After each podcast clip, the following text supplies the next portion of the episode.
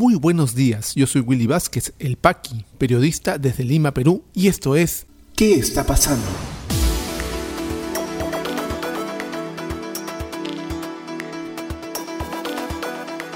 Estas son las noticias de hoy, lunes 21 de junio de 2021.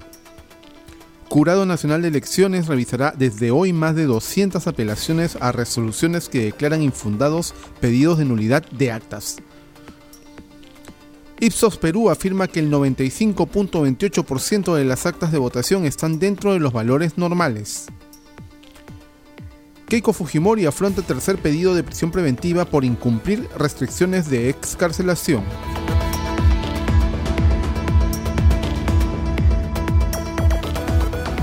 Vamos al desarrollo de las principales noticias aquí en ¿Qué está pasando?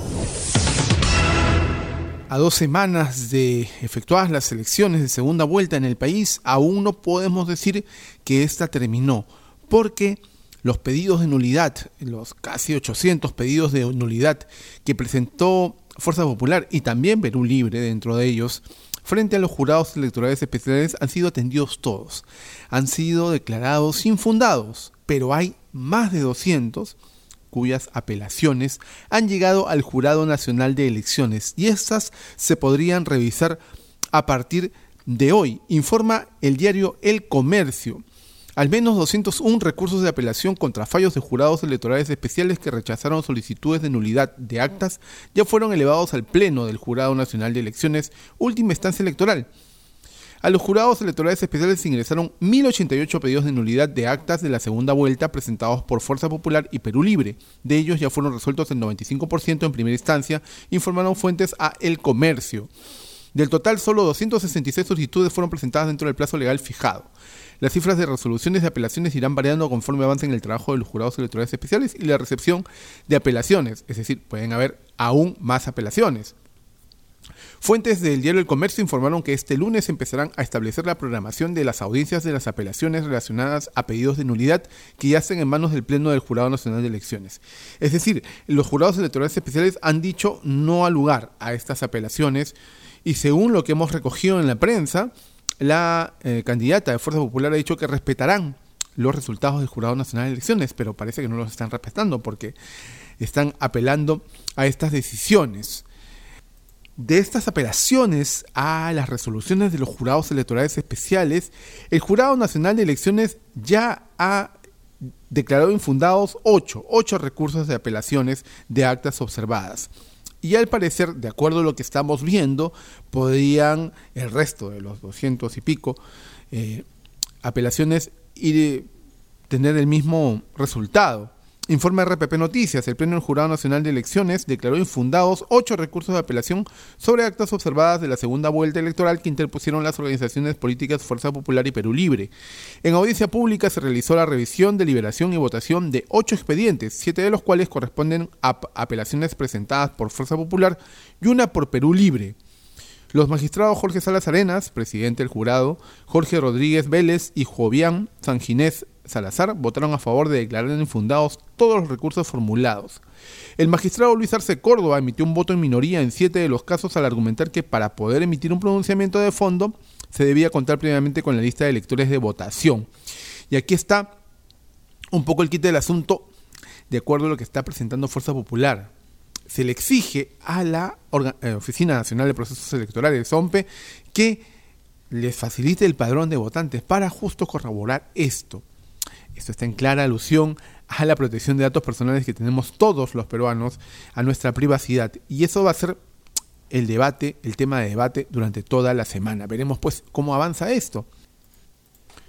Porque a poco más de un mes de que asuma un nuevo gobierno, aún no tenemos nada claro.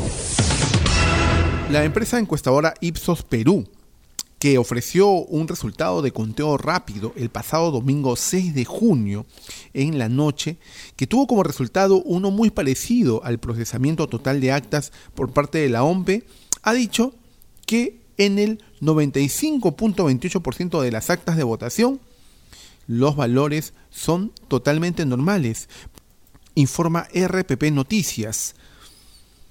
Ipsos Perú indicó que analizó los resultados al 100% de las actas de la OMPE y del conteo rápido de la segunda vuelta entre los candidatos Pedro Castillo de Perú Libre y Keiko Fujimori de Fuerza Popular con el fin de identificar posibles casos atípicos o los llamados outliers.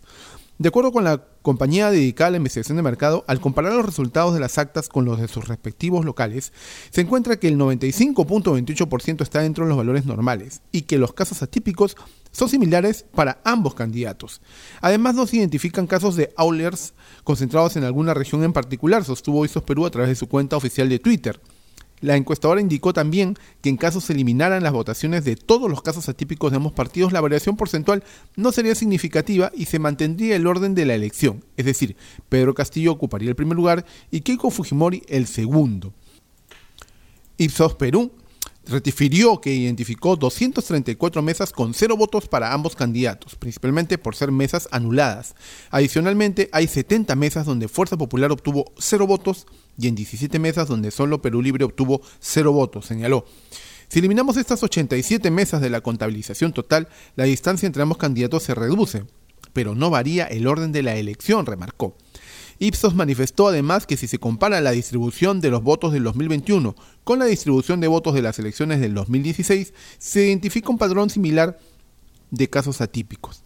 El análisis estadístico que hemos realizado no nos permite comprobar o descartar que hayan habido algunas actas manipuladas. Sin embargo, no se encuentra evidencia de una concentración atípica de casos, ni en determinadas zonas geográficas ni para un candidato en particular, agregó tras dar cuenta que este estudio fue realizado para el Instituto Pro Democracia.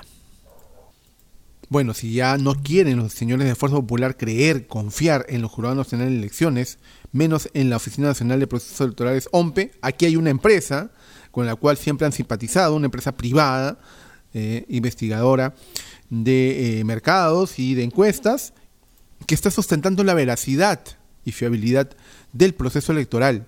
Lamentablemente, eh, estamos enfrascados pues en un debate, en un ataque político permanente a las entidades electorales que buscan realmente destabilizar al nuevo gobierno que indefectiblemente tendrá que asumir el 28 de julio, según los resultados no solamente de los órganos electorales competentes, sino también de esta empresa encuestadora, de Ipsos Apoyo, que dice que, lamentablemente para la señora Fujimori, Pedro Castillo ganó, ganó por muy poco margen, por supuesto, con todo lo que conlleva ello, pero es también de demócratas y de saber jugar las reglas de la democracia, saber perder, saber realmente cuándo es momento de aceptar al ganador.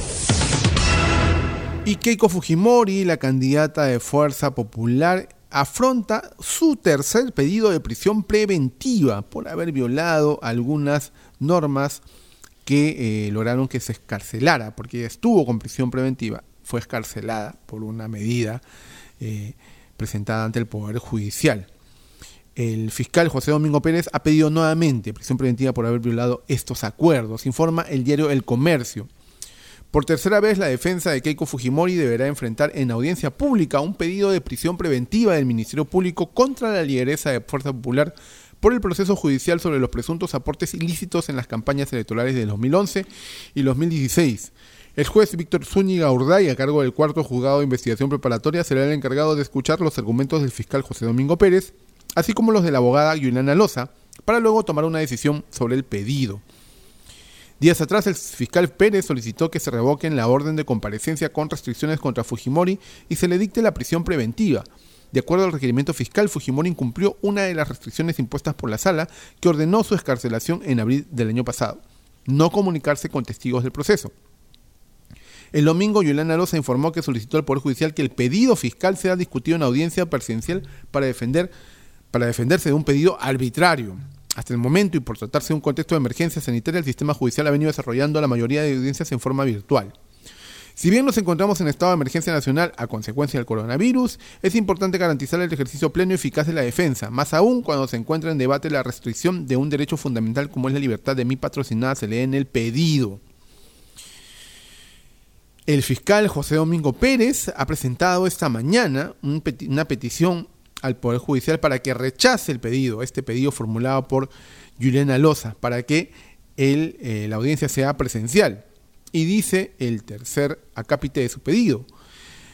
Por tanto, llevar a cabo la audiencia de revocatoria de la comparecencia con restricciones a prisión preventiva fijada para el día de la fecha, a las 3 de la tarde, de manera presencial, conllevaría a que en los exteriores del local del juzgado se presente esa pluralidad importante de sujetos vinculados al partido político Fuerza Popular y a la acusada Keiko Fujimori Gucci, lo que conllevaría graves alteraciones del orden público y además se menoscabaría el derecho de salud de las personas.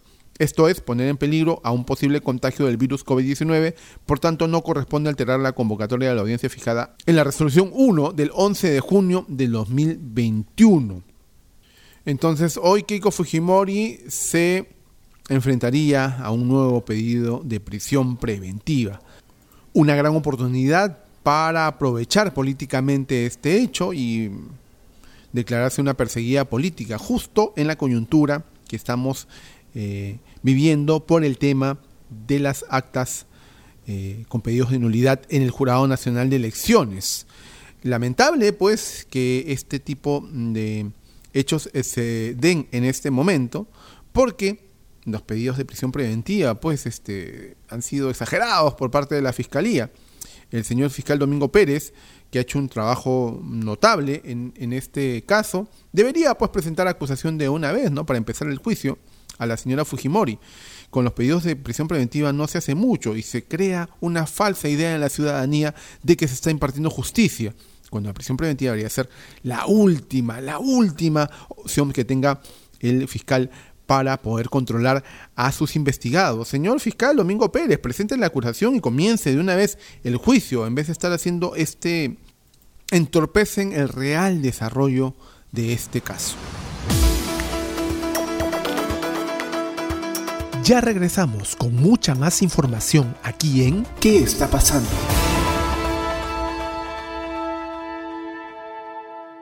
Y este podcast llega a ti por un gentil auspicio de La Mamina.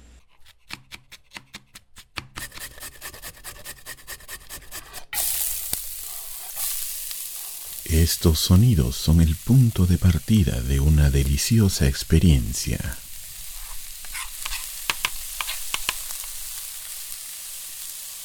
La mamina, lasañas, pais y más. Cocina casera en tu mesa. La mamina, el amor se come. Delivery gratis San Miguel, Magdalena, Jesús María, Pueblo Libre. Para otros distritos, consultar tarifa de reparto. Llámanos al 910-833-575. Continuamos con mucha más información aquí en ¿Qué está pasando? ¿Qué está pasando en la economía?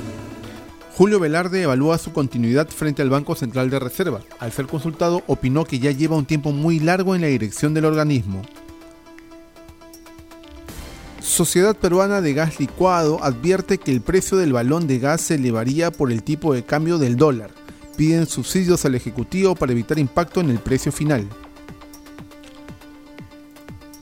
Según el INEI, empleo en micro y pequeñas empresas empieza a recuperarse y se acerca a niveles prepandemia. ¿Qué está pasando en las regiones?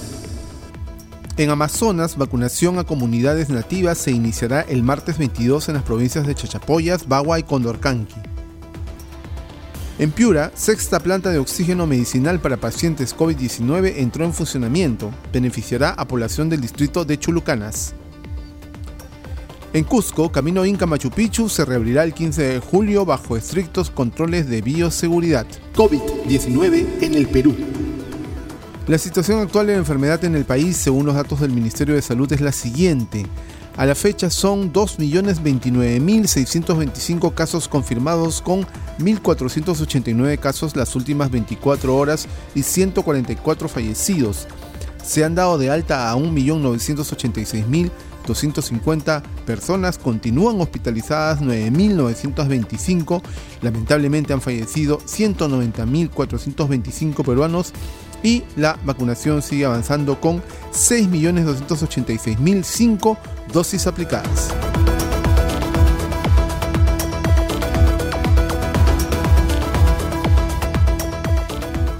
Si te interesó este podcast de noticias, recomiéndanos con tus contactos porque estaremos enviando este audio todos los días para que puedas tener una aproximación noticiosa a lo que está pasando en el país.